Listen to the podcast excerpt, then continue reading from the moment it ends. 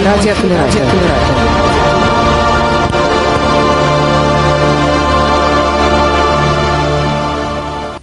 Доброго-доброго всем дня, или точнее вечера, и в эфире радио Камерата, и в эфире YouTube канала Камерата, и в эфире а, нашего голосового чата у нас вебинар. В общем-то, давно мы не встречались, я надеюсь, что сейчас будем встречаться а, чаще и а, плодотворнее. Так что следите за нашими анонсами. Сегодня у нас, те, кто нас смотрит в YouTube, могут писать нам в чате. Не забывайте, пожалуйста, подписываться. Те, кто нас в интернет-радио эфире, ну, э, собственно, можете писать нам на почту infocamera.org. Мы э, после вебинара обязательно, если вопросы какие-то будут, э, передадим их ведущему. А, и для того, чтобы, так сказать, нам подробнее рассказали о том, о чем же сегодняшний вебинар сегодня будет, для тех, кто не читал анонсов, я представляю сегодняшнего ведущего, который нам все об этом и расскажет. В общем-то, я думаю, что вы знаете этого человека. У нас уже неоднократно проходили и экскурсии, и а, вебинары на разные темы, так что добро пожаловать в наши подкасты, а, в наше а, файловое хранилище. Итак, пожалуйста, Анна Мещерякова из Владимира, руководитель организации АКМЭ. Добрый день, дорогие слушатели. Сегодня мы проводим наш очередной вебинар, но вебинар не совсем, наверное, обычный. Дело в том, что сегодня у нас знаменательная дата, итоговый, заключительный день нашего проекта. А проект, который реализовывался в течение полутора лет, и назывался он «Туризм без барьеров» вот э, об итогах, о результатах этого проекта, о том, в общем-то, какая практика э, туристическая сложилась э, в ходе реализации этого проекта, мы сегодня и хотели бы рассказать вам. А, проект был изначально, а, от, из чего он, собственно, возник и как он зародился. А, Владимир, город, в котором мы живем и где находится наша организация, это, как вы знаете, часть Золотого кольца. Но вот, к сожалению, до недавнего времени каким-то адаптированным социальным туризмом, а особенно формами туризма для людей с нарушениями зрения у нас в городе практически никто не занимался. Либо это были были такие точечные разработки. Вот, например, музей ложки – наверное, многим известный, да, то есть свои экспозиции они стараются адаптировать.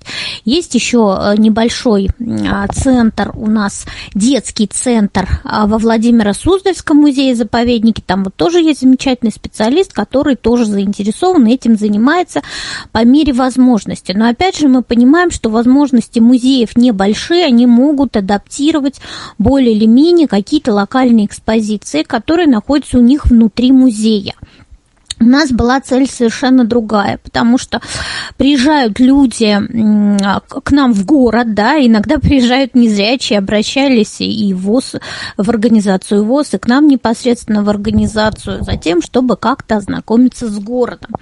И вот когда мы пару раз попробовали в 16 в 17 году просто вот походить с людьми, с незрячими по городу, что-то им описать, да, попытаться рассказать о нашем городе, мы поняли, столкнулись с тем, что описывать эти объекты достаточно сложно, и что не все могут это себе представить на исходя из словесного описания. Тогда вот начались определенные поиски а, того, как, в общем-то, можно, да, какие формы можно подобрать для того, чтобы проводить для незрячих людей экскурсии и обеспечить вот такие условия для групповых экскурсий, для индивидуальных и для, может быть, даже самостоятельных, чтобы люди приезжали самостоятельно в город и знакомились с этими объектами. Соответственно, сначала мы разработали одну экскурсию на литературную тему. Это была экскурсия Владимир глазами Герцена или Владимир Венчальный городок, как мы ее еще называли. Как раз представители Камераты нас тогда посетили на одной из наших первых экскурсий. Вот, то есть это был, э, была вот такая пробная мы опробировали, так скажем, новую форму, да, обзорная экскурсия для людей с инвалидностью по зрению. А, это был небольшой такой локальный, в общем-то, проект, который как раз-таки заключался в разработке одной экскурсии, но после этого мы рискнули пойти дальше и написали заявку в фонд президентских грантов, которая была, в общем-то, одобрена в начале 2020 года. И вот в течение последних полутора лет мы этот проект реализовали. А в чем была цель проекта? Вот если есть возможность переключить слайд, то я думаю, нужно это сделать.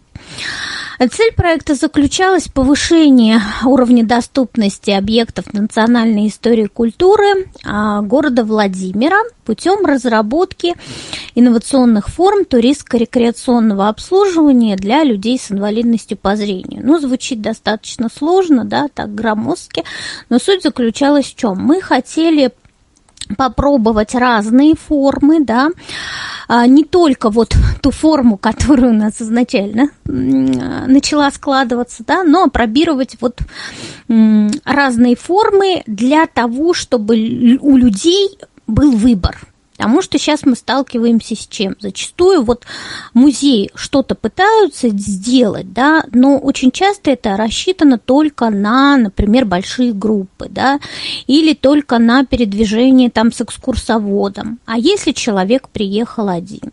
А если он хочет пройти эту экспозицию самостоятельно, да, то есть возникает масса вопросов, а как, собственно, это делать? Мы отнюдь не всегда ездим большими группами, да, и отнюдь не всегда можем можем заранее там договориться и заказать какую-то экскурсию.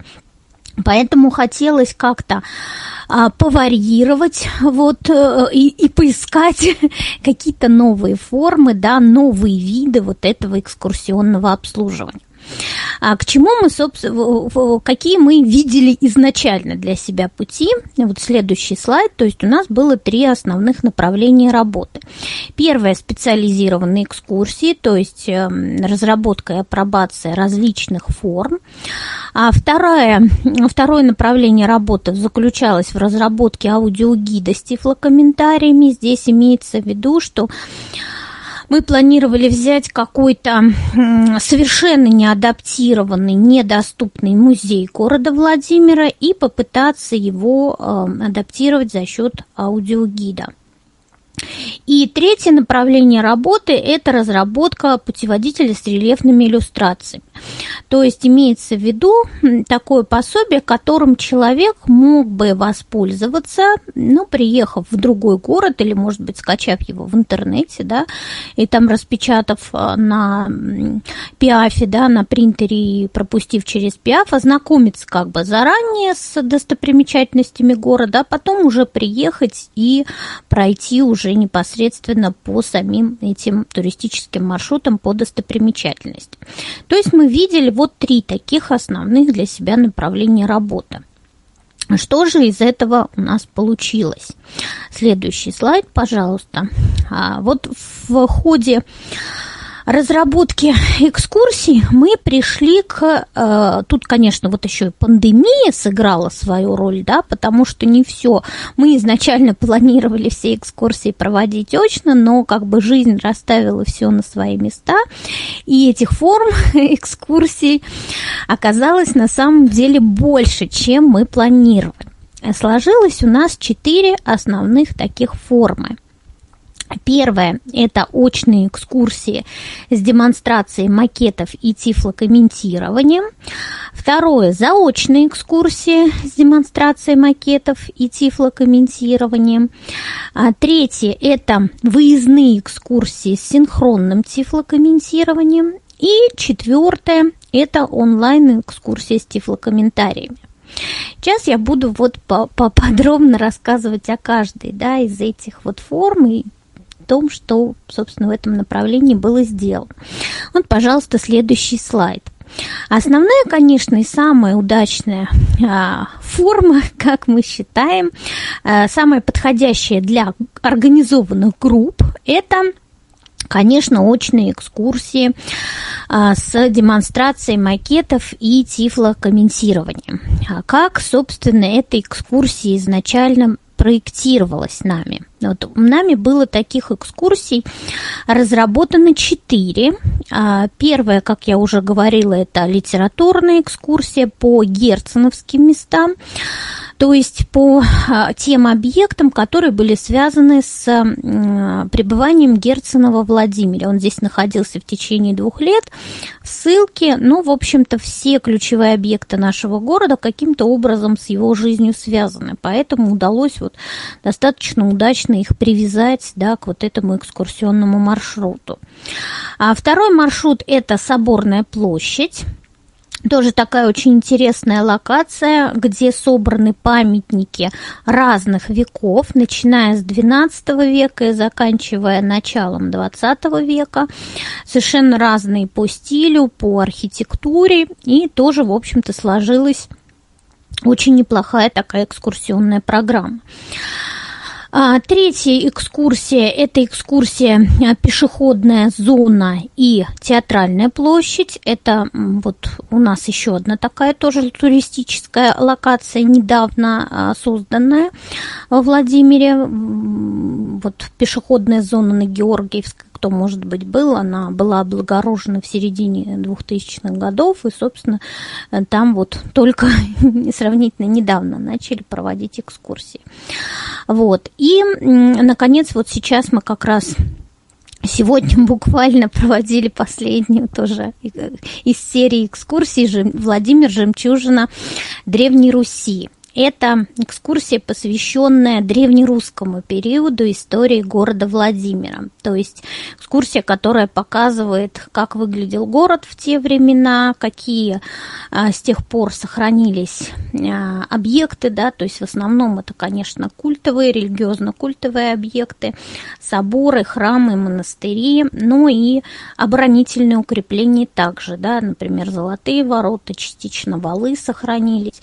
Нас как раз-таки экскурсия посвящена вот э, панораме города, да, то есть есть определенный панорамный макет, который нами демонстрируется во время этой экскурсии, и отдельные объекты э, памятников архитектуры и скульптуры.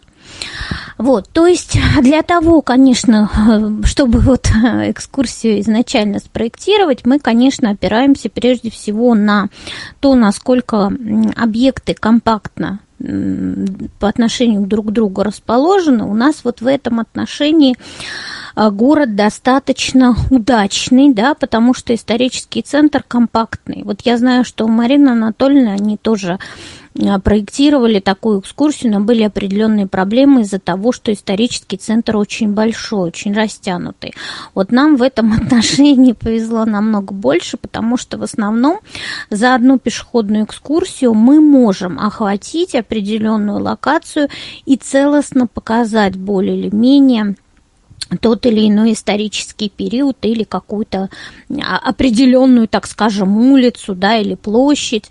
Вот. Но опять же нужно понимать, что темп а, перемещения, темп восприятия макетов, он, а, конечно же, будет гораздо ниже, чем у людей с нормальным зрением, поэтому на экскурсии мы всегда закладываем гораздо больше времени, нежели она должна была бы происходить у людей нормально видящих.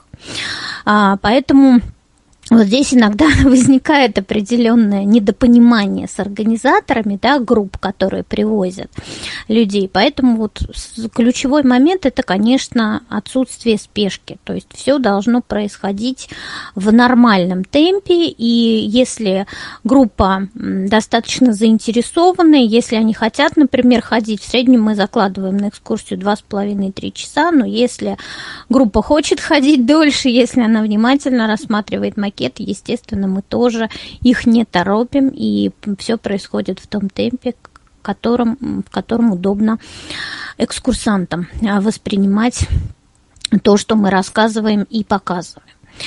А второй, следующий момент – это, конечно, наличие карты, потому что, чтобы показать э, человеку с нарушениями зрения местность или какую-то локацию более или менее целостно, нужно обязательно иметь либо панорамный макет, либо тактильную карту. Для того, чтобы человек четко понимал, как это пространство выглядит, да, то есть его не фрагментарно воспринимал, как набор каких-то рассыпанных объектов, да, рассыпанных в пространстве, для того, чтобы он понимал, как это все соотносится, а, где это все расположено относительно друг друга. Поэтому в начале экскурсии мы всегда выдаем тактильные карты, которые у нас заключены в такие жесткие рамки – и в начале экскурсии мы стараемся провести такую небольшую как бы ориентировку на местность. Это делается и для того, чтобы люди в случае того, если они отстанут, тоже примерно понимали, куда двигается и будет двигаться группа. И во-вторых, для того, чтобы в принципе складывалась а, представление о данной местности, да, потому что у человека, конечно, после экскурсии должны остаться образы и местности, и отдельных объектов. Вот. На самом деле это очень действенно, потому что вот я проверяла это на детях. У меня есть дети, я работаю еще и инструктором, учителем пространственной ориентировки в школе. Вот. И, в общем-то, на самом деле такие экскурсии помогают приобрести представление о городе, да, определенные пространственное представление. То есть потом, в принципе, и детям, и студентам ориентироваться в городе становится легче. Вот, то есть это вот следующий такой момент, который мы учитываем при проектировании экскурсий. Как уже я говорила, то есть в начале экскурсии мы проводим небольшую ориентировку. Вот, например, если соборная площадь, мы встаем обязательно на площади лицом к центральной нашей улице Большой Московской и сразу же а, поясняем, с какой стороны у нас какие объекты, да, что вот эта площадь и вокруг площади, собственно, все эти объекты выстроены. Если мы идем, например, на пешеходную зону там, на улице Георгиевской, мы сразу, опять же, показываем карту, что вот эта улица Георгиевская, она как тако, такая петля, да, которая идет параллельно центральной улице. И вот наш, начало нашего маршрута, ну, он начинается от центральной улицы, и, соответственно, потом мы опять же возвращаемся к Золотым воротам на центральную улицу, да, проходя вот так по параллельной улице по петле. Вот. И Далее, следующий момент – это, конечно, оптимизация слухового восприятия. В процессе экскурсии мы э, много говорим, экскурсанты много слушают. На улицах достаточно шумно, да, ездят машины, ходят другие гиды, и, в принципе, очень много посторонних шумов. И если группа, тем более большая, например, кто-то подходит ближе к экскурсоводу, кто-то дальше – это тоже ухудшает да, слышимость. Поэтому мы тоже вот с первых как бы дней а, своих экскурсий сразу этот момент продумали и закупили радиогиды, потому что это действительно упрощает, очень сильно упрощает и процесс восприятия, и процесс ориентировки, в принципе, на местность.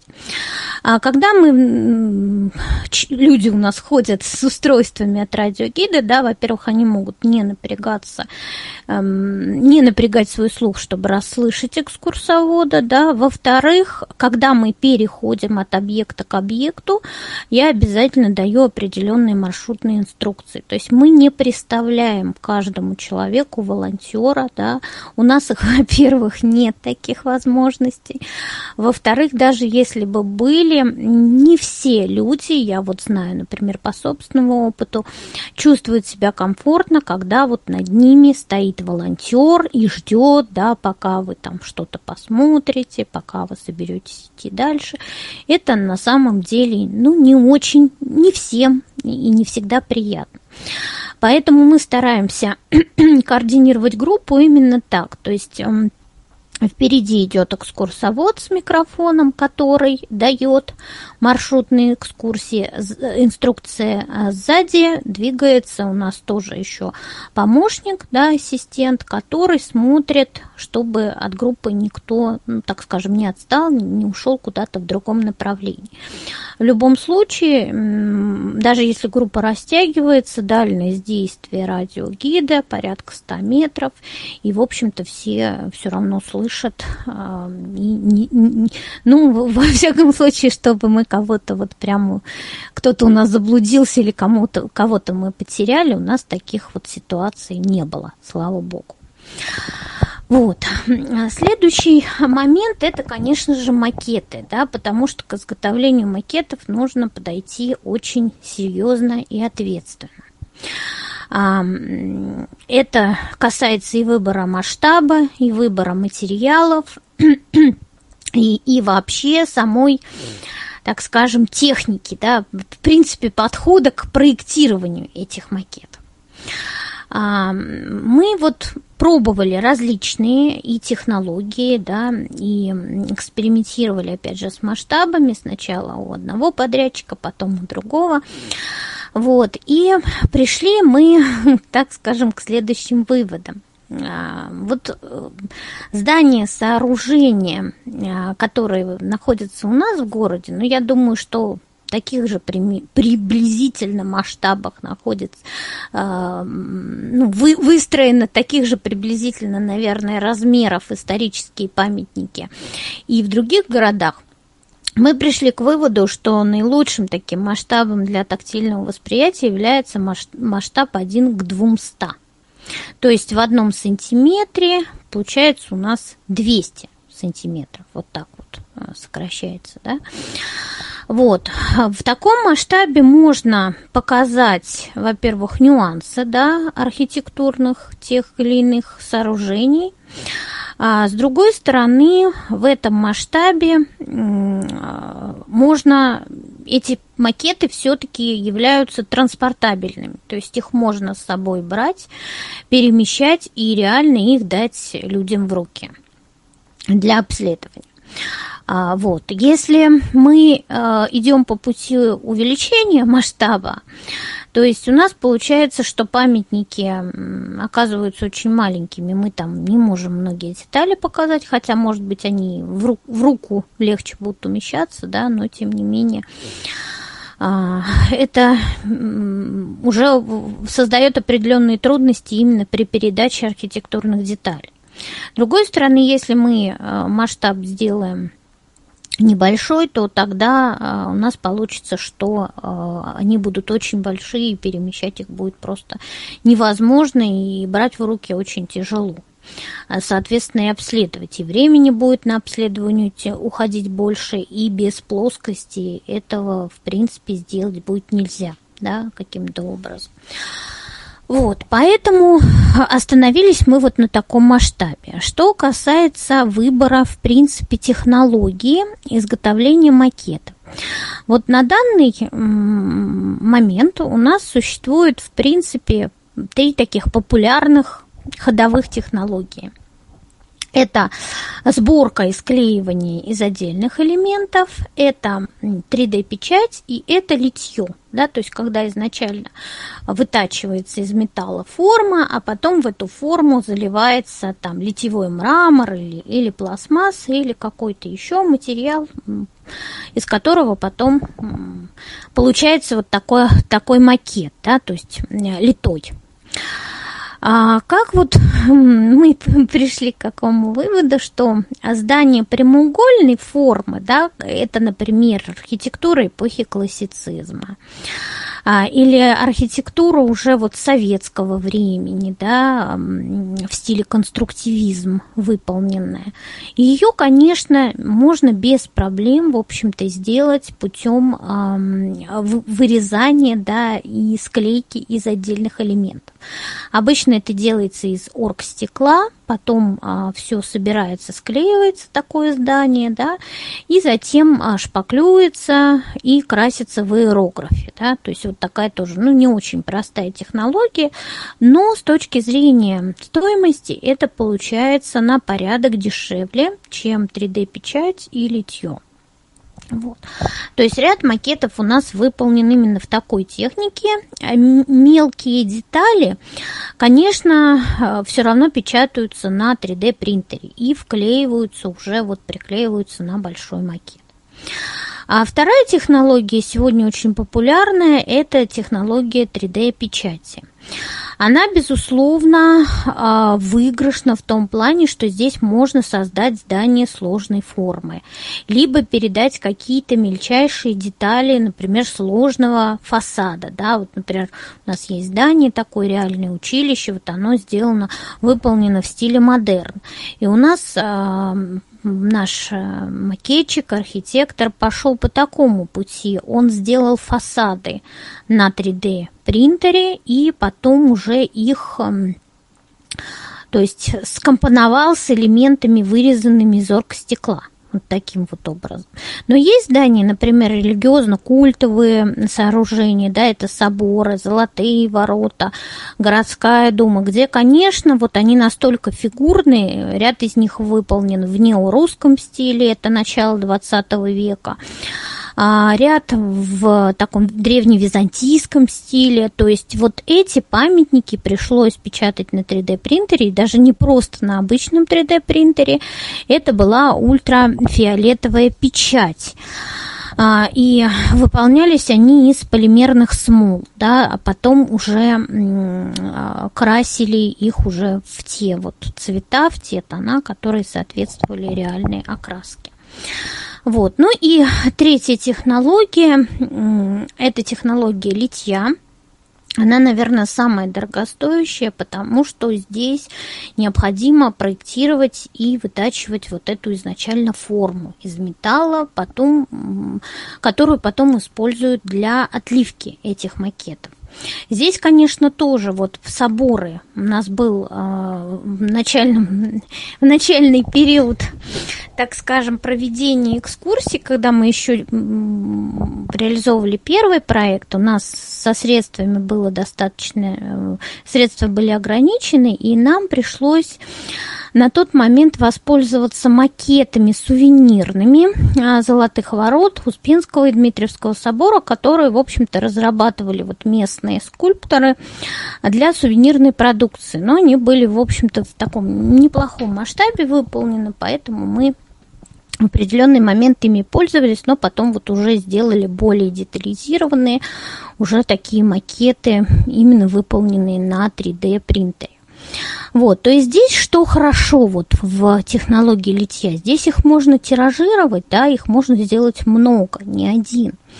И а, плюс к тому это материал потому что если это литьевой мрамор, он очень похож на ощупь, он идентичен настоящему белому камню-известняку, да, и, конечно, и при тактильном обследовании чувствуется как раз и характер поверхности, и вес этого объекта, да, а, и возникает как раз ощущение вот такой реальности, да, то есть что это реальное, натуральное вот такое здание. А, при обследовании, например, макетов, сделанных из пластика, да, и, или, например, напечатанных на 3D принтере, конечно, там уже восприятие идет а, этого объекта как более такого условного, да, более отдаленного от действительности. Здесь, конечно, особенно когда мы работаем с детьми, вот эти макеты каменные из литьевого мрамора, они вот просто идут на ура.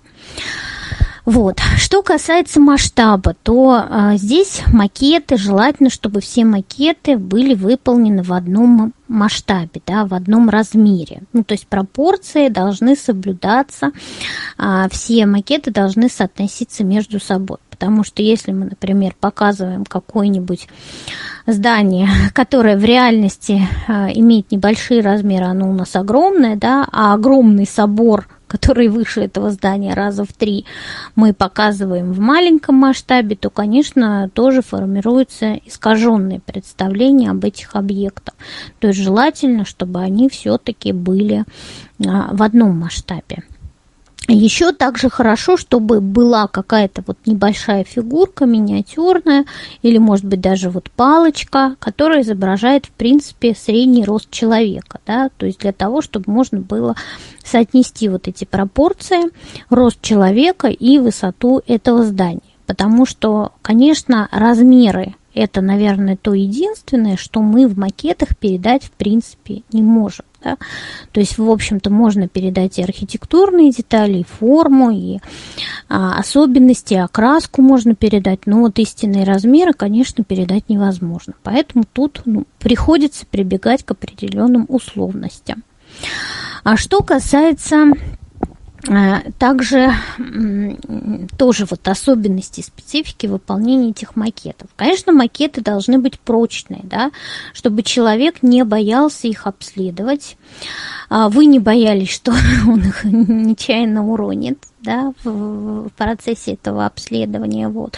Ну и у самих экскурсантов должно быть ощущение, что это прочно, да, что оно вот в руках не сломается.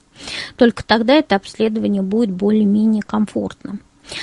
А, детали, которые вы хотите на макете показать, могут быть выполнены немножко при увеличенных пропорциях. Да?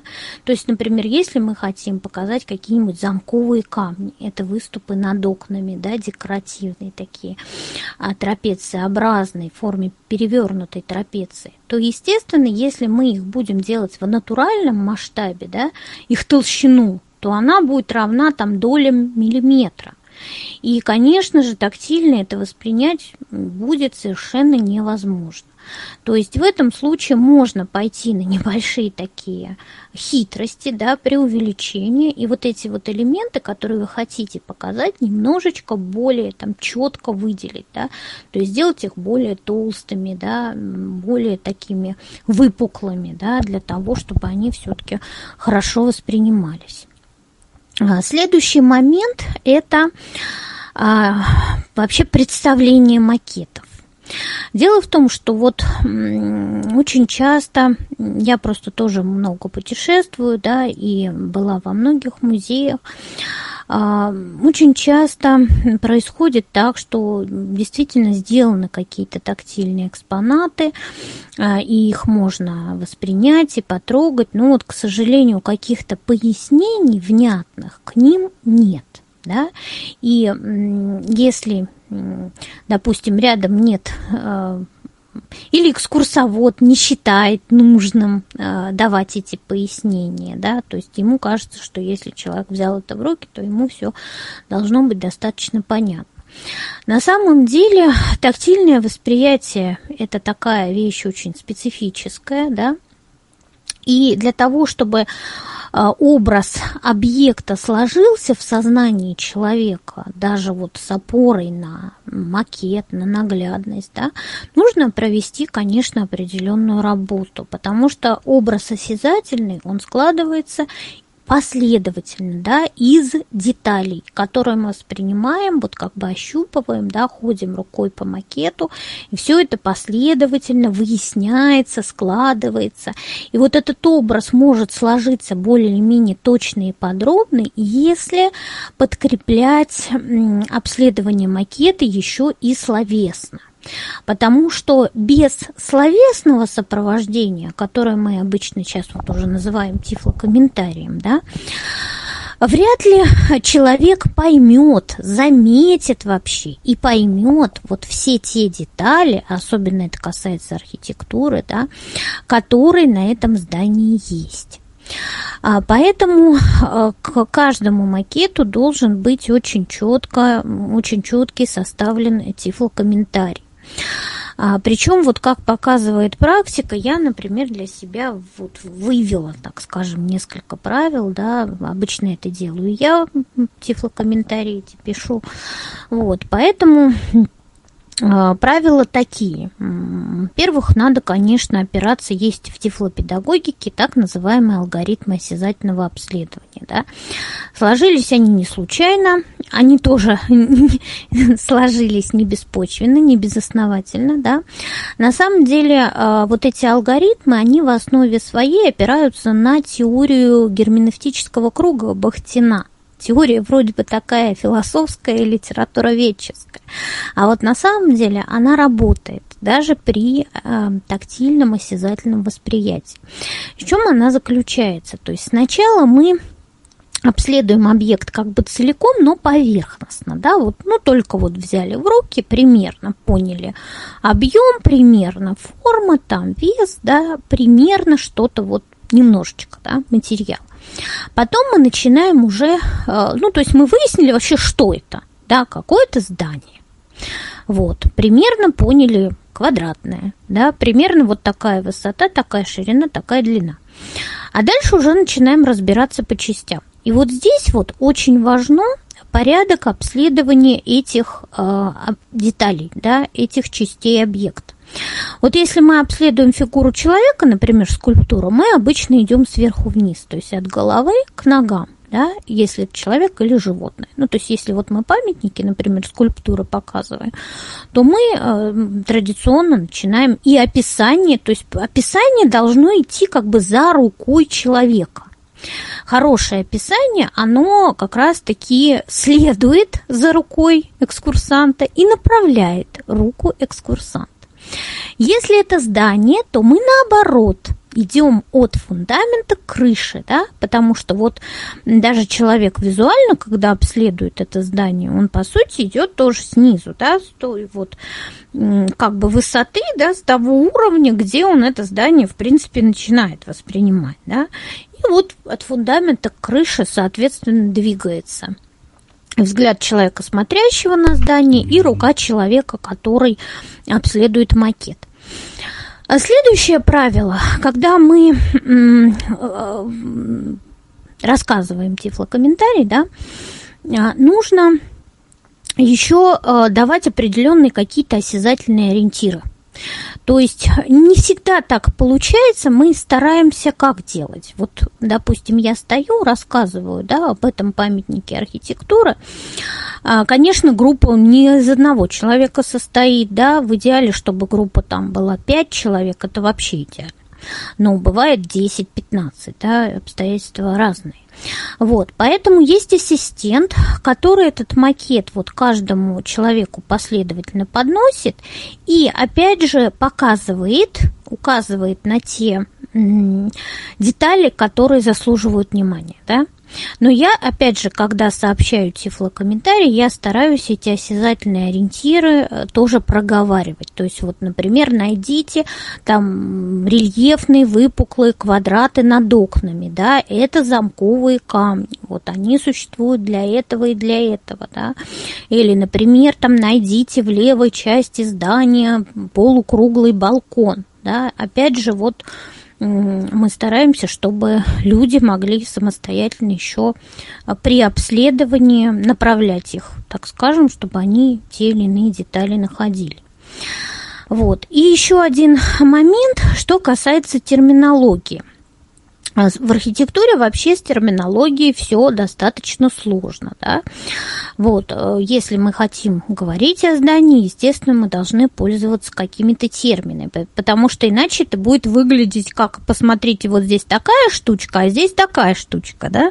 То есть это будет ну, совсем не литературно и не познавательно. Вот, поэтому термины, безусловно, вводить нужно – но эти термины сразу расшифровываются, да, и поясняется, опять же, вот мы при помощи осязательных ориентиров мы направляем руку человека, чтобы он этот элемент находил и понимал, как это выглядит, да, то есть это тут еще определенная, может быть, такая просветительская функция, что, может быть, после этого человек еще обогатит свой словарный запас, да, запомнив, вы, выяснив значение тех или иных терминов. Но термины, конечно, тоже нужно а, пояснять, да, и стараться как можно проще. Вот, например, что такое полуколонна, да? Это столб, который наполовину выступает из стены. Да? В общем-то, это всем понятно. И он имеет именно декоративное значение, то есть на самом деле он не держит с собой свод, а просто используется как такая ложная колонна, которая украшает э, переднюю сторону фасад здания. Да? То есть, в принципе, любые сложные термины можно объяснить довольно-таки доступно. А если мы это еще подкрепляем наглядностью на макете, то это, в принципе, очень даже полезно для людей. С другой стороны, я вот как тифлопедагог могу сказать, да, вот работая с разными возрастными группами а, людей с нарушениями зрения, с детьми, студентами, с людьми пенсионного возраста, я понимаю, что э, для того, чтобы люди воспринимали тифлокомментарии хорошо, да, и это было эффективно, нужно, конечно, еще проводить определенную подготовительную работу. Поэтому я вот, например, в школе со своими детьми, они у меня многие очень архитектурные термины знают. У нас, благо, очень старое здание, э, начала, конца 19-го, начала 20 века, и у нас есть и домовая церковь бывшая, где есть апсида, да, то есть место, где располагался алтарь. У нас есть пилястра. У меня дети, вот все абсолютно слепые дети знают, что это такое. И когда мы с ними вот уже выходим на местность с макетами, э, на самом деле работать намного проще, да, поэтому это вот вообще к может быть, посыл такой к работникам музеев и к работникам э, специальных библиотек, что нужно проводить вот такие небольшие обучающие мероприятия для того, чтобы люди действительно запоминали терминологию. И у них за каждым из этих терминов появлялся определенный образ, определенное представление, чтобы потом, поехав в другой город на какую-то адаптированную экскурсию в музей или не в музей, да, то есть и когда с ними и им начнут эти термины озвучивать и транслировать, они уже понимали, да, и даже в своем воображении могли представить какие-то элементы архитектурных сооружений. Вот, это касается как раз-таки макетов и теплокомментирования. То есть происходит экскурсия в целом так, да, что мы выходим на местность, у нас есть большое количество таких специальных ящиков, сумок, сумок специальных, да, чемоданов, в которых мы берем макеты на одну экскурсионную программу и около определенного здания мы этот макет достаем и показываем. То есть я рассказываю, а ассистент в это время передает макет всем из рук в руки а, пока все его обследуют. Здесь, конечно, есть свои подводные камни, безусловно, и свои трудности. Во-первых, связаны они, конечно, с погодными условиями. А такую экскурсию можно проводить только в теплое время года, иначе просто э, обследовать что-то руками да, в холодное время будет очень некомфортно. А второй момент – это, конечно, еще отсутствие стола, да, потому что, конечно, удобнее всегда обследовать а, что-то не на весу, а на твердой поверхности. Мы стараемся каким образом выходить из положения, что вот у нас ассистент, да, который, держа вот это вот ну, в руках просто на, а, либо на подставочке, либо просто вот держа макет за плакетку, да, специальную, а, как бы дает возможность экскурсанту освободить две руки и обследовать этот макет. Ну, бывают, конечно, случаи, когда люди не любят, да, они вот берут сами в руки целиком и сами обследуют его, вот крутят, да, перемещают так, как им удобно. Вот. Ну, конечно, понятно, что на улице вот этот осмотр все равно получается таким достаточно беглым. Это зависит, конечно, от размера группы, да, от времени, которым группа там располагает, от желания каждого человека этот макет подробно обследовать. Но вот тем не менее. Следующая форма – это заочные экскурсии тоже с демонстрацией макетов и тифлокомментируемой, вот эта форма выигрышна с той точки зрения, что, так, что экскурсия проводится в помещении. И вот здесь как раз можно сесть и спокойно этот макет сидеть, э, хоть полчаса обследовать, да, сколько вообще твоей душе угодно. Вот. А мы такие экскурсии, то есть проводили, вот, например, очень активно в период пандемии, когда было плохо, ну, люди боялись ездить куда-то, выезжать в холодное время года. Мы прямо брали вот набор макетов, иногда даже просто вот выстраивали их в виде улицы, да, целую такую локацию. И каждому макету прикрепляли электронную метку, где содержалось, содержался тифлокомментарий и вот основная информация, то есть история данного объекта. То есть сначала происходила где-то примерно там часовая или полуторачасовая вот такая как бы экскурсия, лекция, да, в ходе которой эти макеты друг другу передавались, а потом они еще выстраивались на столе, и люди, которые хотели что-то более подробно э, еще про эти объекты узнать, они могли подойти, взять маркировщик предметов, в которые были загружены файлы с описаниями, да, с тифлокомментариями, можно было подойти еще в индивидуальном порядке, просто походить по этой экспозиции и послушать информацию. Вот некоторым экскурсантам такая форма нравится даже больше, да. А были у нас, например, и такие, которые а, сначала сходили на экскурсию непосредственно обзорную по городу, а потом еще пришли в библиотеку для того, чтобы поподробнее еще пообследовать информацию, то есть вот для углубления, так скажем, уточнения, конкретизации, да, каких-то представлений, вот это тоже а, вполне такая интересная форма работы, особенно с детьми, да, потому что у них с первого раза иногда не усваивается. И вот как раз-таки бывает так, что, вот, например, на местности они пошли, прошли, что-то заинтересовало, потом еще мы можем дополнительно на каких-то занятиях школьных или библиотечных, с ними еще что-то более подробно тоже изучить. А следующая форма – это а, выездная экскурсия с синхронным тифлокомментированием. Здесь вообще задумка была какая – мы, конечно, не э, волшебники и не можем, например, адаптировать все во Владимирской области. Да? Возможности наши в этом плане достаточно ограничены. Но есть ряд объектов, ряд городов, которые музеев, которые наши а, подопечные мы сами очень хотим посетить. Но там нет ничего. И как бы руководство этих музеев не очень и стремится что-то для этого делать для адаптации, либо это технически невозможно. Вот, например, один из музеев нашей э, области такой, это музей деревянного зодчества в Суздале. Вот я попрошу тоже переключить слайд. Наверное, на два слайда уже надо переключить.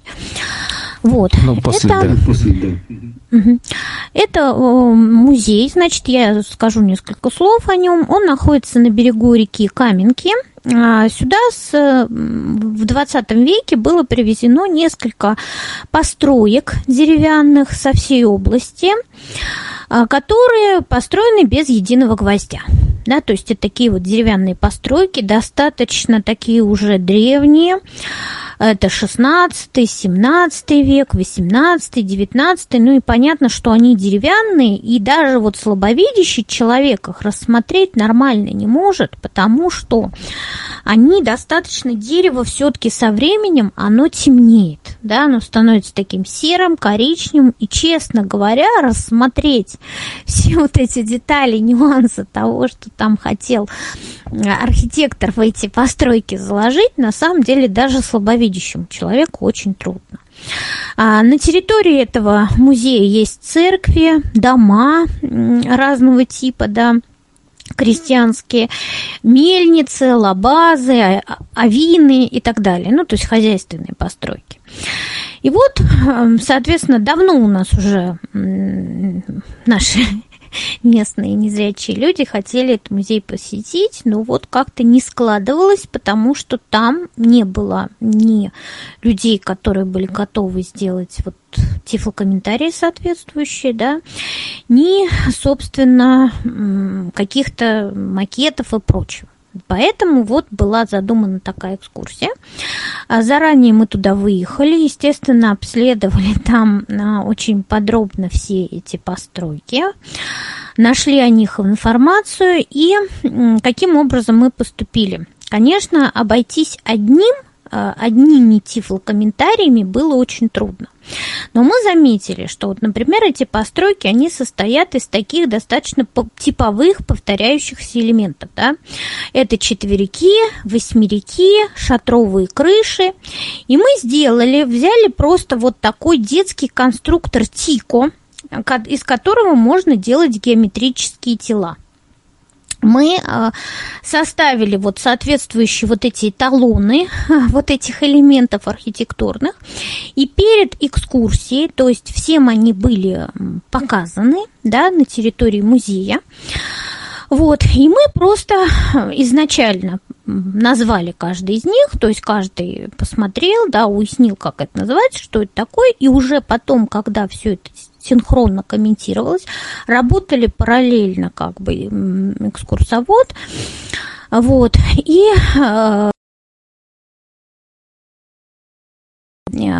получилось так, что мы дали, опять же, радиогид, микрофон, и просто они стояли рядом, и э, один рассказывал свою основную информацию, да, о той или иной там, том или ином объекте, а потом вклинивался как бы тифлокомментатор и тоже все это комментировал, пояснял, и Э, при необходимости вот эти вот давались еще наглядные пособия, да, например, особенно было сложно, у нас была одна детская группа, одна дел... группа взрослая, вот с детской группы пришлось еще дополнительно нам сделать, эм, э, просто даже вот из подручных средств взять вот вертушку, которая от ветра крутится, да, чтобы, в общем-то, объяснить, как ветряк был устроен, или, например, ступальный колодец мы сделали, да, то есть такое колесо, к которому подвешена ведерко, чтобы дети поняли, в принципе, как э, это работает. А взрослым здесь уже было проще, просто описывали, да, очень подробно вот этот механизм. С детьми было, конечно, посложнее. Но, тем не менее, справились. Но это, конечно, вот экскурсии такие требуют определенной подготовки. Нельзя сказать, что вы берете там своего вот человека, который хорошо там тифлокомментирует, даже если он там выучился где-то в Реакомпе, имеет там соответствующее удостоверение, это не значит, что он на местности не растеряется и сможет все адекватно описать. То есть обязательно должна быть поездка перед началом экскурсии э, с тем, чтобы изучить эту местность, изучить все объекты, да, заранее заготовить эти описания. И при необходимости, опять же, повторяю, что не исключено, что какие-то все-таки а, средства наглядности хотя бы из подручных материалов взять нужно, потому что неизвестно, каков чувственный опыт ваших экскурсантов и насколько они смогут вот по тому описанию в своем воображении создать тот или иной объект. Поэтому лучше какие-то эталонные все-таки средства наглядности иметь, да, чтобы хотя бы вот человеку дать общее представление о том или ином объекте. Вот. И следующий вид экскурсии – это онлайн-экскурсия. Проводилась она как раз вот на площадке центра Камерата – было это в период глубокой пандемии летом 2020 года, когда ничего проводить было вообще невозможно. И вот здесь мы сделали как раз экскурсию по Соборной площадью с тифлокомментариями, где я попыталась как раз-таки отразить да, внешний облик наших основных достопримечательностей, объектов. Вот. И как раз она была, конечно, рассчитана на людей с таким достаточно богатым чувственным опытом и хорошо развитым воображением, да, потому что Здесь нужно было по описанию воссоздавать эти объекты в своем воображении. То есть, насколько я могла, я попробовала передать а, э, их внешний облик и, соответственно, атмосферу вот этого места. Да? Вот. Но опять же, я э, еще раз повторяю, что вот для таких экскурсий, когда мы не используем наглядность, это очень сложная форма потому что тифлокомментарии всеми воспринимаются абсолютно по-разному. Все зависит от индивидуального опыта и от воображения человека, от создающего воображения, да, то есть как он может выстроить э, в сознании образ на основе описания. Это очень-очень непросто. Вот, это как бы четыре такие основные вот формы, да, экскурсии, четыре основные практики, которые, ну, вот сложились в нашей практике. Думаю, что, наверное, их может быть и больше, они могут и варьироваться, вот, но мы, мы вот пришли, у нас откристаллизовались, так скажем, вот четыре такие формы. Вот, значит, еще поговорим о двух да, направлениях, которых я которые я уже обозначила, это разработка аудиогида. Вот для разработки аудиогида мы выбрали наш местный музей Старый Владимир. Он находится в очень интересном месте. Это бывшая водонапорная башня. Она была построена в 1912 году, и в течение 50 лет она функционировала действительно как вот такое эм, устройство для подачи воды в город. Но а, в конце 50-х годов город стал расширяться, и, соответственно, башня утратила свое значение, построили там другу, другие водозаборные сооружения. Вот, эту башню э, отдали под музей. Соответственно, она такой овальной формы, а внутри ее планировка соответствует плоскопечатной цифре 8. То есть получается один круглый зал, там расположены витрины по периметру всего зала. А, один, одно круглое помещение, там винтовая лестница расположена вот по периметру этого круга. И между ними есть еще такая перемычка между этими двумя кругами. Там находятся две а, трапециобразные такие витрины, глубокие, большие, в которых воссозданы интерьеры 19-го, начала 20 века. То есть там прям такие вот а, живые картины, да, с манекенами, с настоящей мебелью, предметами быта и так далее. Всего в музее у нас три этажа, и а, под крышей еще находится смотровая площадка на четвертом этаже. Вот, соответственно, нужна задача была какая? Нужно было, во-первых, разработать навигацию по музею, да, для того, чтобы человек мог самостоятельно, без экскурсовода, без группы прийти, взять вот этот аудиогид и самостоятельно, без посторонней помощи по этому музею перемещаться. Вторая задача заключалась в том, чтобы вот эти экспонаты, которые все абсолютно находятся под стеклом, более того, что же когда мы по официальному договору с музеем составляли этот гид, нам никто не предоставил возможности хоть что-нибудь из этого потрогать. Вот, то есть э, все это пришлось делать мне при помощи зрячего человека, да, то есть выясняя вот совместно, как это выглядит, составляете описание. Вот, как? А предметов там на самом деле огромное количество. И предметов, и фотографий, то есть такой достаточно богатый экспонатами музей.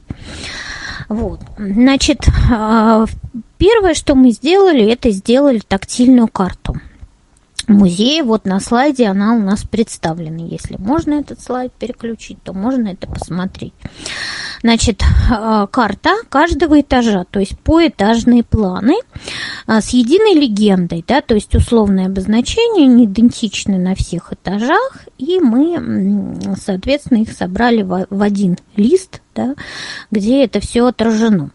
А, их мы сделали а, в специальную брошюру, причем брошюра сделана из таких ламинированных жестких листов, а, для того, чтобы ее удобно было за шнурок вот так повесить на шею, и, э, соответственно, вот у нее твердая основа, чтобы это можно было, допустим, левую руку подставить, а правой рукой это обследовать, да, не прибегая там, не на столе, да, а вот именно перемещаясь по залу музея. А далее, конечно, чтобы это было удобно, мы предусмотрели систему таких липучек, да, застежек липучек, чтобы эти листы не перелистывались там в неподходящий момент, а чтобы она все-таки жестко так фиксировалась на том месте, где мы ее открыли, да, чтобы она не разлеталась. Вот, на все эти рельефные карты, они у нас были отрисованы художником, специалистом в области рельефной графики и а, распечатаны на термобумаге, да, потом, соответственно, мы их обработали на пиафе и получились вот такие рельефные планы музея. А, каждая витрина у нас пронумерована, получается, и около каждой витрины находится тактильная метка. Эти метки, э, то есть мы купили маркировщик э, предметов, маркер-диктофон, а, который марки Pennytox, он допускает подгрузку файлов извне, потому что отнюдь не все маркировщики это допускают. Есть маркировщики, которые записывают только с микрофона. И, конечно, качество записи в этом случае будет очень плохим. Поэтому, если вот делать такие э, вещи, да, то нужно обязательно смотреть, выбирать нужный маркировщик и покупать специальные неперезаписываемые метки. Вот эти метки, для чего это делается? Для того, чтобы человек, когда прослушивает их, случайно не нажал на кнопку записи, да, и не стер просто тот трек, который находится внутри диктофона. Они тоже как бы отдельно продаются. Вот эти метки, то есть нужно было очень аккуратно в эту брошюру, то есть отрисовать ее в таких размерах, чтобы эти метки везде поместились, да, и не перекрыли брайлевские цифры. То есть очень аккуратно мы их туда вклеили. Далее, что мы сделали? Чтобы человек мог соотносить а, витрину и а, то, что он видит на тактильной схеме, нужно было, конечно, еще какие-то указатели разместить на территории самого музея. Для этого мы сделали тактильные информационные таблички с номерами витрин. Каждую из них мы договорились с музеем, что каждую из них мы вешаем слева от витрины на высоте вытянутой руки. Да, то есть сами мы их заказали, изготовили, и сами пришли, в общем-то, и наклеили в этом музее вместе с сотрудником музея, так как, как, это должно было быть сделано правильно. Вот. Далее мы записали, составили, соответственно, текст с тифлокомментариями, да, для этого, естественно, ходили музей постоянно, фотографировали, поднимали материалы, которые, в принципе, были у, работников музея. Дело в том, что еще, знаете, в чем трагедия состояла? Что на тот момент аудиогида в этом музее не было даже для зрячих людей. То есть все давно вот э, сетовали на эту тему, что вот люди приходят, и кроме того, что они сами в витринах вот видят, они ничего, никакой информации ни от кого получить не могут да, то есть абсолютно. Вот, сейчас, вот, кстати говоря, позитивный момент, после того, как мы стали делать аудиогид, музей взялся и сделал такие аудиогид для зрячих людей, наконец и сейчас у нас два аудиогида получается и для тех, и для тех. Наш, конечно, более подробный, то есть там именно вот он не дублирует ни в коем случае аудиогид для зрячих, он совершенно автономно от него писался, и он именно рассчитан на наше восприятие, там есть очень много как раз-таки тифлокомментариев, вот, э, там есть, в принципе, какие-то пояснения, которые, может быть, для зрячих людей излишни. Вот, ну, то есть он совершенно исходи, э, разрабатывался, исходя совершенно из других принципов. Вот, значит, а, опять же, продумали навигацию, то есть как человек должен двигаться по этому музею, и вот в каждом треке, каждый аудиотрек, он в конце содержит маршрут то есть куда идти дальше, да, куда пройти, как повернуться, куда встать для того, чтобы оказаться около следующей витрины. Для чего это сделано?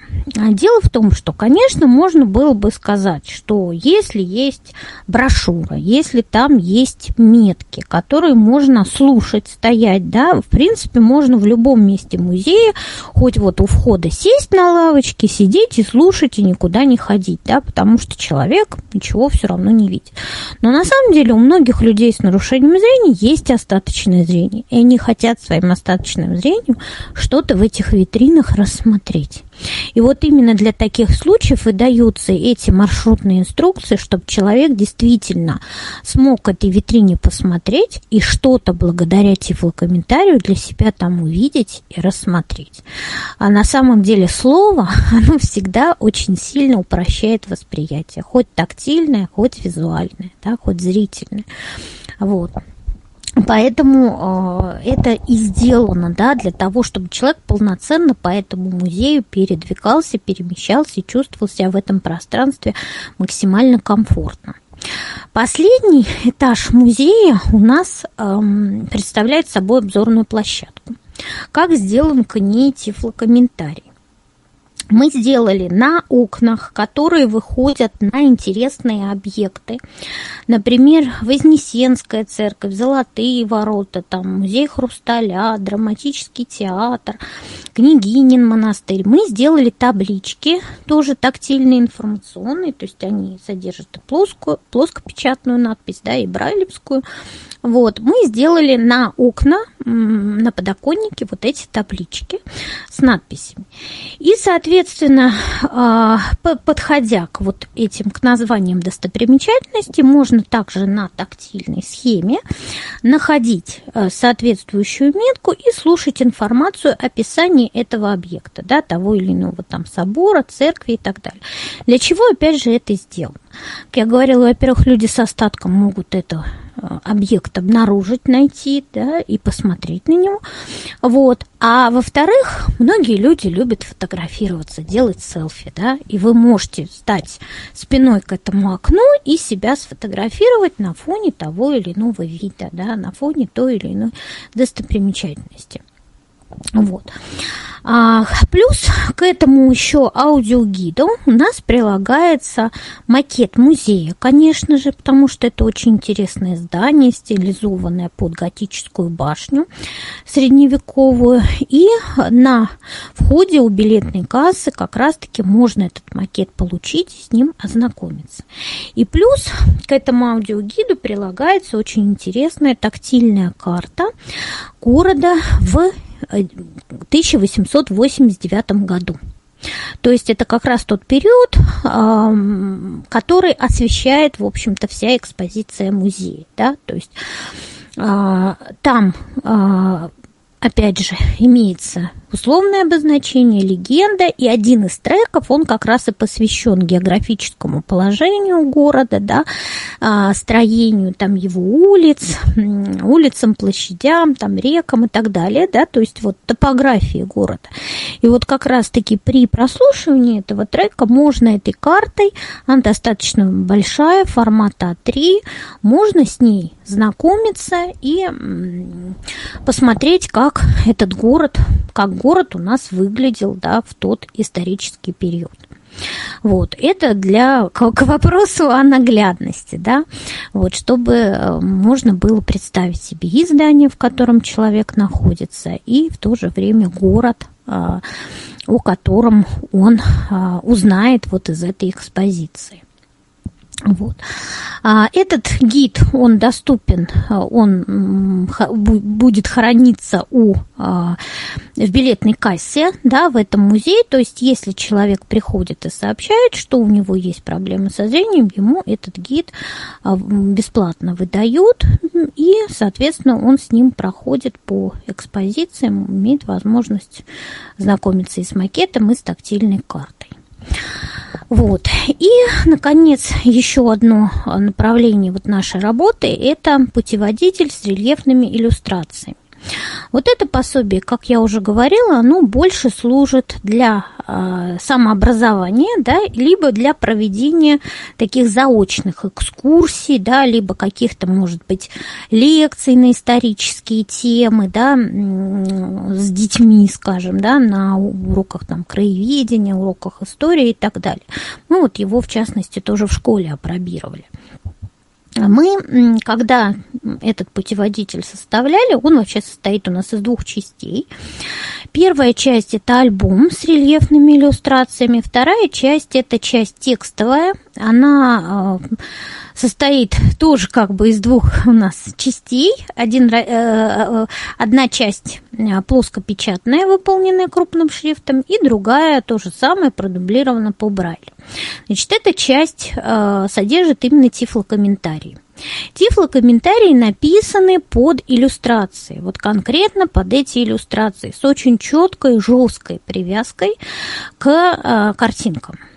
Для того, чтобы человек находил те или иные а, архитектурные детали на иллюстрациях, это еще сложнее, чем на макетах, да, конечно, в тех ситуациях, где можно использовать макеты, лучше макеты использовать, вот, но, а, тем не менее, с иллюстрациями работать тоже можно, если к ним написать хороший тифлокомментарий. То есть буквально, как это выглядит. Мы говорим, что у здания есть, например, в центре выступ, да, и мы должны обязательно описать, а как это выглядит на тактильной иллюстрации, чтобы человек понял. А на тактильной иллюстрации как это выглядит? Все выступающие части здания рисуются ниже основной линии фундамента. И если мы это не объясним, то человек, естественно, осматривая эту иллюстрацию, не поймет, почему здание стоит вот так, а у него впереди какой-то как хобот вниз уходит, да, а это оказывается у него выступ, резолит, да, или, например, крыльцо выступающее сильно вперед, или балкон какой-то, да, то есть мы должны обязательно вот буквально каждую, каждую мелочь, например, вот между окнами второго этажа находятся пилястры, на тактильной иллюстрации они изображены в виде полос заполненными текстурой мелкая точка да, то есть чтобы человек четко понимал, что вообще это такое, потому что рельефные иллюстрации, вот кто их видел, они выглядят достаточно условно, да, потому что в таком масштабе, при таких изобразительных средствах, как рельефная графика, что-то передать натуралистично очень-очень сложно, да, они достаточно условные, обобщенные. Именно поэтому к ним и должны вот прилагаться такие очень-очень подробные описания. Альбом свой мы делали по типу а, Санкт-Петербургского альбома «Прогулка по Невскому проспекту». А он у нас называется «Прогулка по Старому Владимиру». А почему сделали так?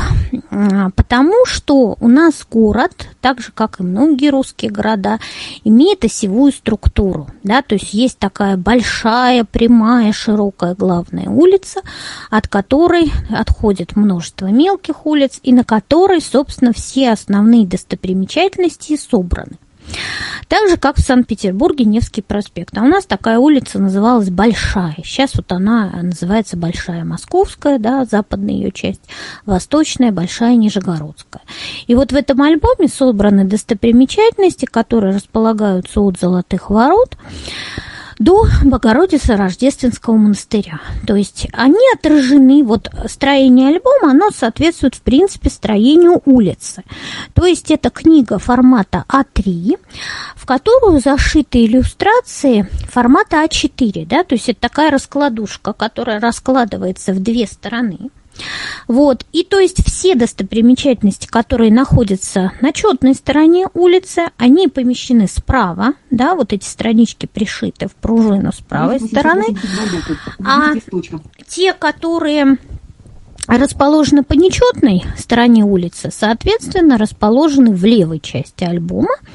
Вот. И каждая иллюстрация, она имеет такой небольшой клапан – вот знаете, как раньше были блокнотики э, с алфавитом, да, то есть у них странички справа были вырезаны, такие вот выступы были, как вот клапаны, клинышки, да, и на них, допустим, буковка. И можно было, если взять за, за этот клапан, сразу перелистнуть а, блокнот на определенную страницу, на эту букву. Да? Вот точно так же и здесь сделаны вот такие выступающие клапаны. Для чего? Дело в том, что на нижней странице этого альбома, вот э, самая последняя, да, вот такой разворот формата А3, там находится условная схема нашей главной большой улицы. А, посередине широкая рельефная полоса, и на этой полосе а, при помощи крестов и кружков изображено местоположение тех достопримечательностей, которые вот в этот альбом помещены. Например, мы идем с запада, начиная от Золотых ворот. У нас в нижней части полосы стоит кружочек. Это золотые ворота. Сбоку идет влево подпись «Золотые ворота». Следующая достопримечательность Троицкая церковь, она стоит на четной стороне. То есть, соответственно, кружочек и вправо подпись Троицкая церковь. Да? И мы продвигаемся вот так по этой полосе снизу вверх, как будто бы идем по улице по нашей большой улице от Золотых ворот а, к Соборной площади. И, соответственно, мы можем отследить примерное расположение а, того или иного исторического объекта, да, и найти его в альбоме таким образом. То есть мы, когда альбом закрываем, вот мы взяли какую-то иллюстрацию, идем по клапану, Э, и этот клапан нас приводит на схему улицы. Да? То есть, двигаясь по клапану, мы можем найти соответствующий кружочек или крестик на карте на схеме и понять, между какими объектами он располагается. На четной стороне, на нечетной, да, в каком примерно месте улицы. Для того, чтобы, когда мы пойдем уже на местность, мы могли примерно знать его расположение и его отыскать. А, в этом месте. То есть вот такое строение очень интересное, то есть как бы книжка улица, да, а, и как бы мы, путешествуя, по, переходя от иллюстрации к иллюстрации, как будто совершаем такое воображаемое путешествие по улице. Опять же, руководствуясь тифлокомментариями, мы на иллюстрациях рассматриваем а, те или иные вот архитектурные детали, да, усваиваем, а, как было построено здание, как оно выглядит, в каком стиле оно построено и так далее.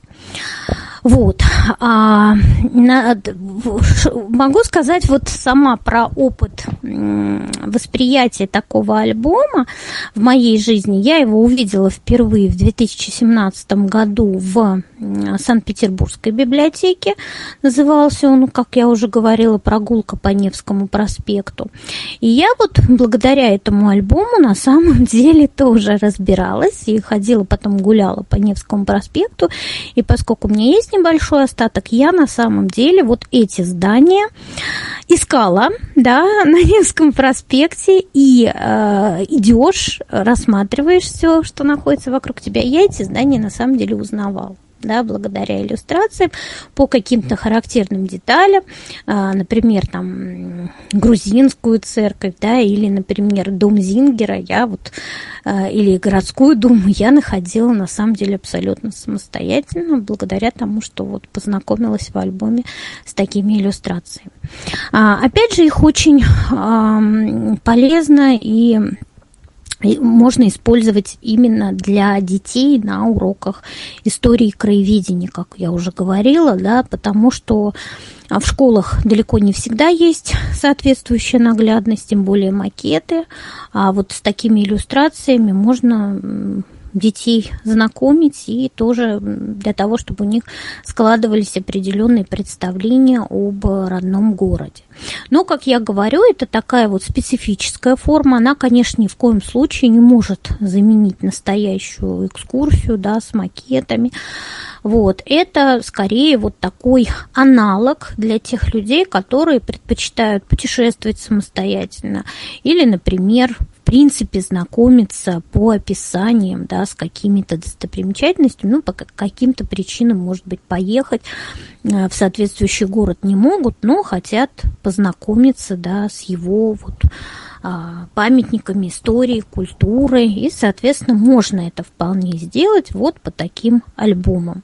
Мы этот альбом выложили в свободном доступе, он у нас есть на сайте, и, по-моему, есть и на сайте Центра Камерата, то есть имея, в принципе, термобумагу и ПИАФ, а сейчас это оборудование, в принципе, практически в каждой библиотеке специально есть, можно этот альбом а, распечатать вполне самостоятельно, зашить и тоже знакомиться вот с такими достопримечательностями нашего города. Вот, это, наверное, пожалуй, все, что я хотела вот сегодня рассказать. Надеюсь, что меня слышали и наши пользователи, и представители учреждений культуры. Вот. Хотелось бы, конечно, чтобы к нам приезжало больше людей из других регионов. Сейчас вот, э, конечно, пандемия, поездки затруднены, но тем не менее бывают у нас гости из других регионов, поэтому мы всех приглашаем. Принимаем мы небольшие группы, там от четырех человек, вот, и проводим такие вот экскурсии, в принципе, абсолютно на бесплатной основе. Вот, то есть это то, что я хотела сегодня вам рассказать. Вот тут вот есть э, вопрос. Вы говорили, что так, меня такой немножко эхо от вас, ну ладно. А, говорили, что был опыт, э, когда вы приезжаете в музей и привозите, ну, как бы, грубо говоря, своего тифлокомментатора. Как вот происходит это взаимодействие? Ну, о чем нужно договариваться? Потому что, ну, как бы, понятно, что у экскурсовода своя программа. Как вот это происходит? Э, изначально вообще э, мы пошли по такому пути. У нас есть в регионе большой музей, да, Владимира Суздальский, и большинство, конечно, наших музеев – это филиалы этого музея. Мы заключили в первую очередь договор о сотрудничестве с этим музеем, да, то есть наверху. Потом мы нашли сотрудника, точнее, это было даже до заключения договора, мы нашли сотрудника, который в музее, в принципе, отвечает за доступность, да. И благо у нас это замечательный очень адекватный человек, замечательный специалист, и вот уже при его помощи мы установили контакт с музеем деревянного зодчества, туда обязательно поехали и провели определенную работу с экскурсоводами. То есть, э, во-первых, мы, я тут пришла сама, да, и показала, как я что-то обследую, да, что-то что объясняю и так далее. Вот, и опять же, объяснила особенности нашей аудитории, да, то есть мы договорились о времени проведения, сколько это займет по таймингу, что для нас время должно быть обязательно продлено, а, договорились о том, как мы будем взаимодействовать, то есть э, друг другу передавать слово, да, и договорились о том, что, конечно, будут еще какие-то дополнительные средства наглядности. Вот. В общем-то, происходило все. На самом деле экскурсоводы очень обучаемые люди.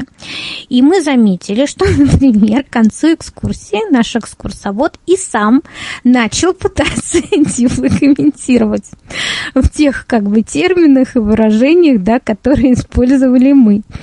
Вот. И в общем-то, здесь нужно, конечно, устанавливать вот контакт с конкретными людьми потому что, может быть, даже немножко репетировать. У нас тоже было несколько вариантов. Сначала мы им предложили, что давайте мы вот у нас была экскурсия и мастер-класс в русском доме. То есть там был макет вот русского дома у них на базе этого музея. Мы им предложили, потому что невозможно же было разорваться, потому что были группы запараллелены, да, один, одна группа на мастер-классе, а другая группа на вот этой обзорной экскурсии по самому музею. Мы предложили такой вариант, что в доме они комментируют сами. Написали им тифлокомментарий комментарий вот этого дома, очень-очень подробный, как этот макет объяснять. Вот. И э, еще написали алгоритмы, как показывать те или иные действия потому что там был мастер-класс вот для детей, например, там накручивание пряжи на прялку, да, или, например, а, приготовление там, ну, условно, каши. Нужно было насыпать там по определенной мерке гречку в горшок, этот горшок ухватом поставить в печку. Ну, то есть для наших детей это достаточно непросто. То есть мы вот это вот все очень подробно прописали экскурсоводу, одному экскурсоводу мы отдали. Да, вот э, там, в этом русском доме, реализовывал по нашим как бы записям программу экскурсовод местный, да, тут это был мастер-класс. А вот само, а, сама экскурсия с тифлокомментарием, да, она происходила вот на территории музея, то есть работали параллельно, получается, экскурсовод и тифлокомментатор. А насколько вообще нужно какое-то вот обучение, именно предварительное а, экскурсоводов? Ну, там, вот это вот э, терминологии, то, чего обычно люди боятся сказать «посмотрите», или, может быть, э, еще какие-то вещи. То есть нужно ли проводить вот это специальное обучение, и проводили ли вы его, когда организовывали эти экскурсии? А, у нас на экскурсиях, которые мы проводили именно по историческому центру, в качестве экскурсовода везде выступала я. Поэтому нам а, не пришлось э, инструктировать других экскурсоводов. Вот скорее был, была вот именно эта работа заключалась, она была проводилась для вот этой подготовки выездной экскурсии с синхронным тифлокомментированием, да, о том, о чем я вот сейчас говорила, да, то есть готовили комментарии заранее, не одному экскурсоводу, а с другим работали просто параллельно. Вот таким вот образом. Я думаю, что если, конечно, таких ресурсов нет, да, что был экскурсовод, тифлопедагог в одном лице, то, конечно, обучение экскурсоводов бесспорно должно быть. И это очень такая серьезная, мне кажется, сейчас на сегодняшний момент болезненная проблема. Более того, я бы сказала, что нужно, вот исходя из нашей практики, я могу сказать, что нужно обучать даже не только экскурсоводов в музеях, но даже вот тех людей, которые сопровождают, привозят из других регионов вот эти группы незрячих людей. Ну, то есть там могут быть там сотрудники ВОЗ, библиотек. Дело в том, что даже эти люди очень часто не понимают, что нельзя гнать темп, что нельзя, например, эм, ну, там, торопить людей, да, при обследовании. Нельзя вот так на ходу менять программу. То есть, если люди настроились, опять же, э, их куда-то сдергивать и тащить, да, что, что этого делать не нужно. Что, например, э, не очень комфортно себя чувствует человек, когда его постоянно пытаются за руку вести, да, что это тоже не всем нравится, кто-то предпочитает самостоятельно передвигаться с тростью. То есть, даже вот на эту тему, мне кажется, нужно прежде всего начинать обучение даже вот с тех э, организаторов групп, да, которые их сопровождают вот на такие экскурсии, потому что мы сталкивались с разными вещами, честно говоря, э, на протяжении вот этих полутора лет. Еще вот э, спрашивают э, про создание вот этих вот макетов, э, угу. где э, находить вот эти вот мастерские или людей, не знаю, там мастеров, которые могут делать вот эти вот э, э литые макеты, формы какие-то. Да. Вообще из собственного опыта могу сказать, что, конечно, для создания таких макетов, прежде всего, если вы ищете подрядчика, да, ну, конечно, много есть контактов в интернете. Есть, например, замечательный портал «Ярмарка мастеров», где умельцы много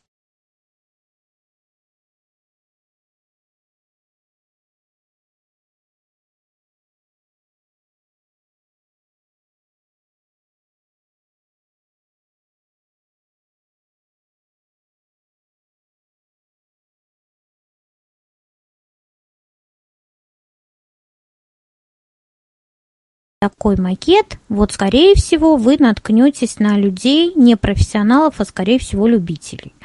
Потому что сейчас вот в сфере 3D очень много таких молодых людей, да, которые считают, что они все знают, все умеют, но на деле, когда вы начинаете это печатать, получаются просто кубики и брусочки, да.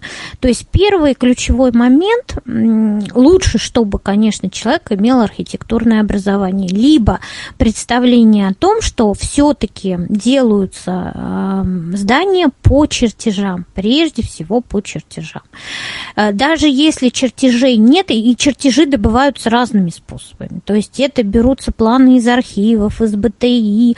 Мы, например, даже сталкивались с тем, что нам приходилось запрашивать у церкви, у местной епархии э, чертежи некоторых храмов. И они нам это предоставляли. Вот. То есть это такой болезненный вопрос. Если вы планируете какой-то макет делать и закладываете в грант, в первую очередь проконсультируйтесь, есть ли в принципе чертежи. Если чертежей ну уж совсем нет и вообще никак, то тогда нужно хотя бы, ну, опять же, это должен быть профессиональный макетчик, желательно с архитектурным образованием. Нужны планы эвакуации, это точно, и нужны очень четкие замеры высоты. Замеры высоты делаются, например, как? Можно около здания выставить палку метровую, да, вот, например, линейки такие специальные есть метровые. Вы выставляете эту линейку и фотографируете здание издалека. Потом распечатываете фотографию, берете полосу бумаги размером с вот эту линейку и промеряете, то есть сколько вот таких отрезков у вас будет до крыши здания. Но, соответственно, фотки должны быть четко фронтальные. Это и для отрисовки рельефных иллюстраций очень важно, и для создания макетов. Вот, потому что если будут искажения, конечно, ничего хорошего не получится. Там и тени могут быть какие-то, которые помешают отразить те или иные архитектурные там детали, да, человек не поймет, что это такое. Вот, и опять же будет искажение пропорций. Вот это самое сложное, вот это соблюсти, да, правильные пропорции здания. Поэтому в идеале делать по чертежам. Вот. Но бывают мастера, еще раз повторяю, даже вот среди резчиков по дереву замечательные, которые, не имея образования, тем не менее, как-то передают более-менее внешний облик здания. Это тоже, в общем-то, такие макеты тоже встречаются очень даже неплохие.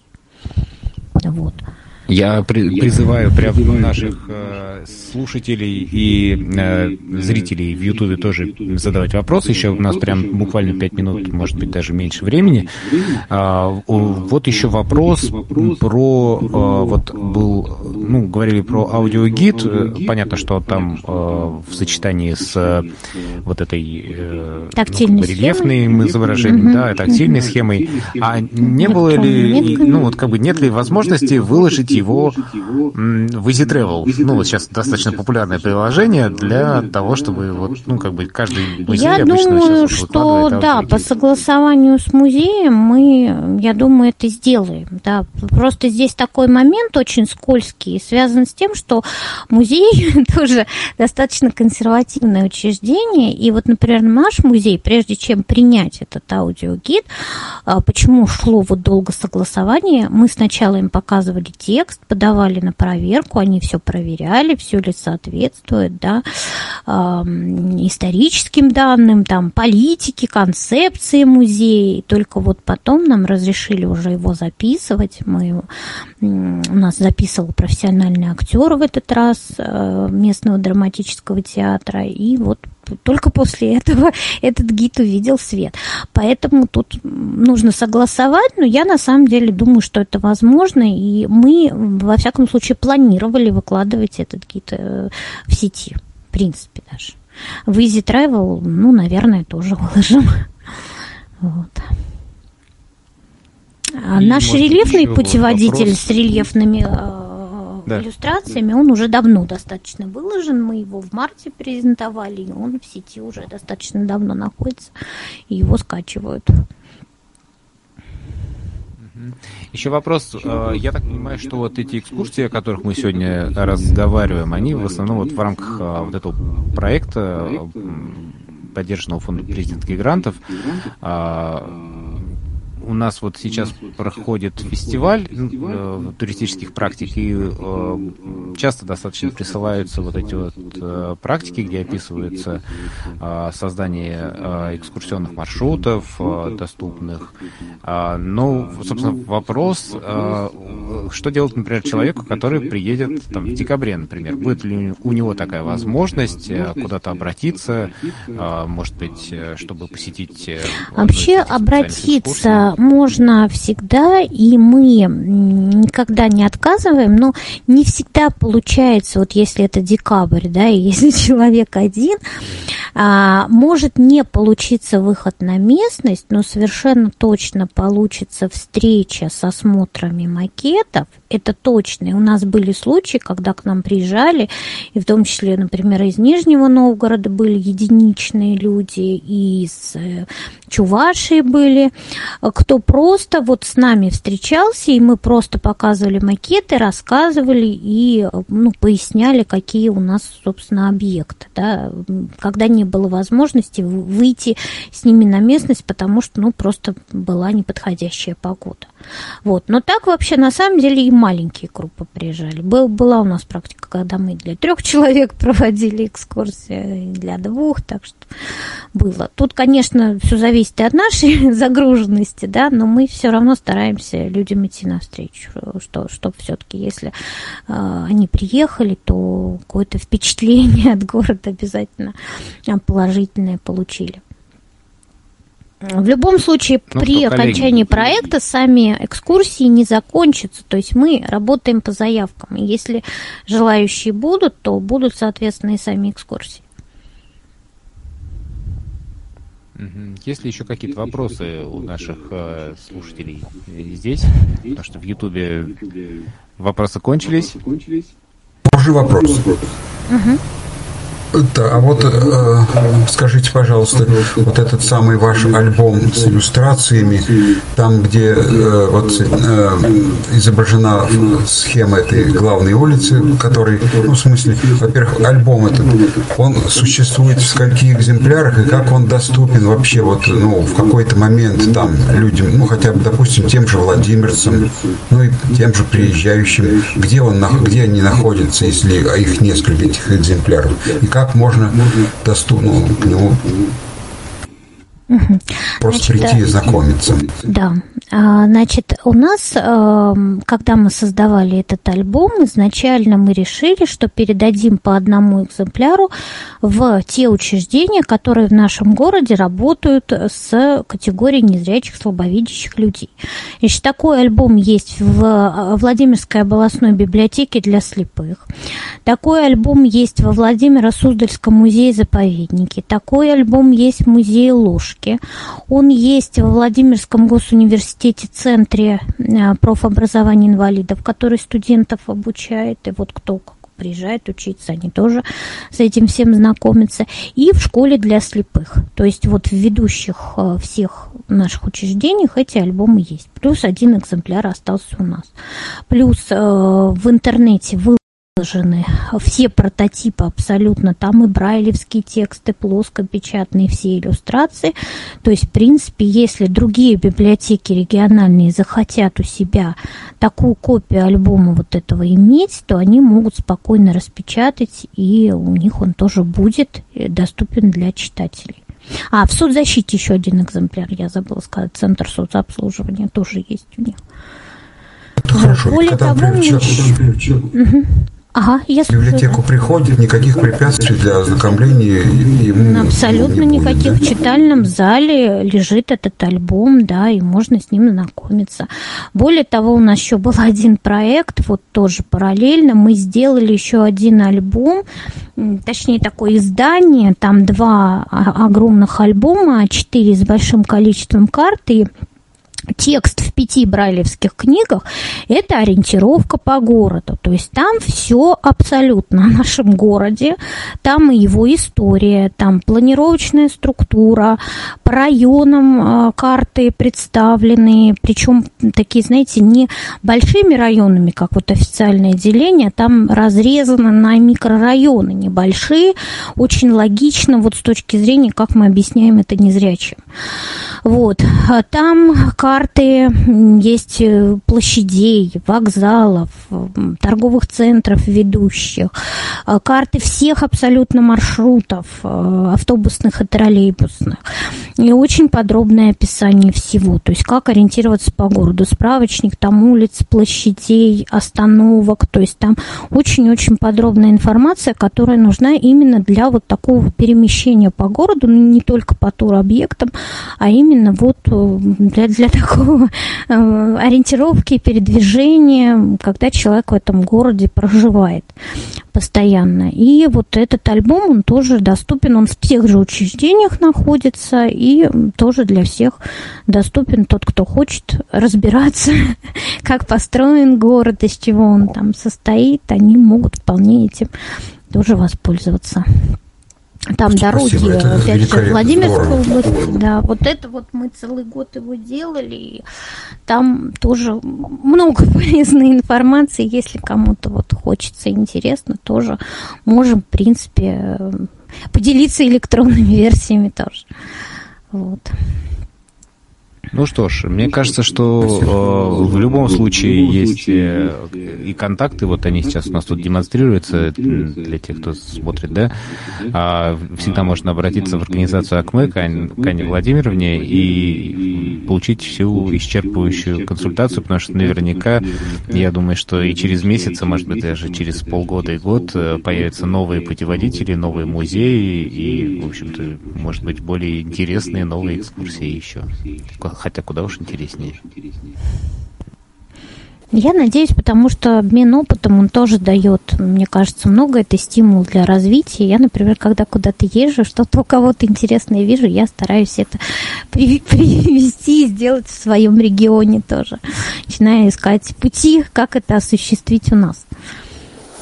Вот можно я еще можно в, я завершении? В завершении. А, Анна Владимировна просто человек уникальный в этом плане. Я сегодня так пыталась посчитать, сколько в одном. Да? Тифлопедагог, сама незрячий человек, экскурсовод, еще она тифлокомментатор, а еще она филолог. И на самом деле это очень важно, потому что, ну, наверное, все заметили, какая у нее четко построенная и интересная речь. И вот это для тифлокомментаторов очень важно. К сожалению, вот это не всегда у нас бывает бывает. И иногда тифлокомментарии смотрятся как какие-то вот вставные объекты, очень странные, явно ну, отличные от того, что рассказывает экскурсовод. Вот у них я уверена, что такого не бывает. Алексей, большая просьба, когда кто-то говорит, выключайте, пожалуйста, микрофон, потому что компрессоры все это выкидывают на передний план. Благодарю. Вот. И поэтому действительно проект очень интересный. Большое спасибо за такое большое количество информации. А, Вячеслав уже упоминал о том, что у нас будет фестиваль, и я думаю, что мы Анну Владимировну попросим в качестве эксперта присутствовать и э, рассказывать вот это нашим участникам. Какое-то количество участников слушают нас сегодня, но вот это уже будем обсуждать дальше. Спасибо большое. Спасибо вам тоже за благоприятный отзыв, за внимание тоже к нашему проекту, к нашей деятельности. Спасибо за приглашение. С удовольствием тоже еще раз побываю в Нижнем Новгороде. И очень интересно будет ознакомиться с туристическими практиками коллег, э, потому что для нас это тоже новый опыт, и, возможно, мы тоже что-то найдем там для себя новое интересное. Спасибо. Ну что ж, на этом э, большая благодарность всем, кто нас сегодня слушал, и еще больше благодарность тем, кто задавал вопросы. А следите за нашими анонсами. Запись этого вебинара, конечно же, будет выложена в нашем файловом хранилище и в наших подкастах. Не забывайте подписываться. Напомню, что можно включить их с помощью Алисы или Маруси, а можно найти в, э, как это называется, в Google подкастах, Apple подкастах и всяких прочих других подкастах. А, ссылочку на презентацию, которая у нас сегодня была, тоже мы приложим. А, ссылочку на путеводитель, который опубликован на нашем сайте, на всякий случай тоже мы тоже туда приложим. А, вот. Ну и, в общем-то, большое спасибо. Следите за нашими анонсами. Я думаю, что уже скоро у нас будут новые вебинары. Всем доброго вечера.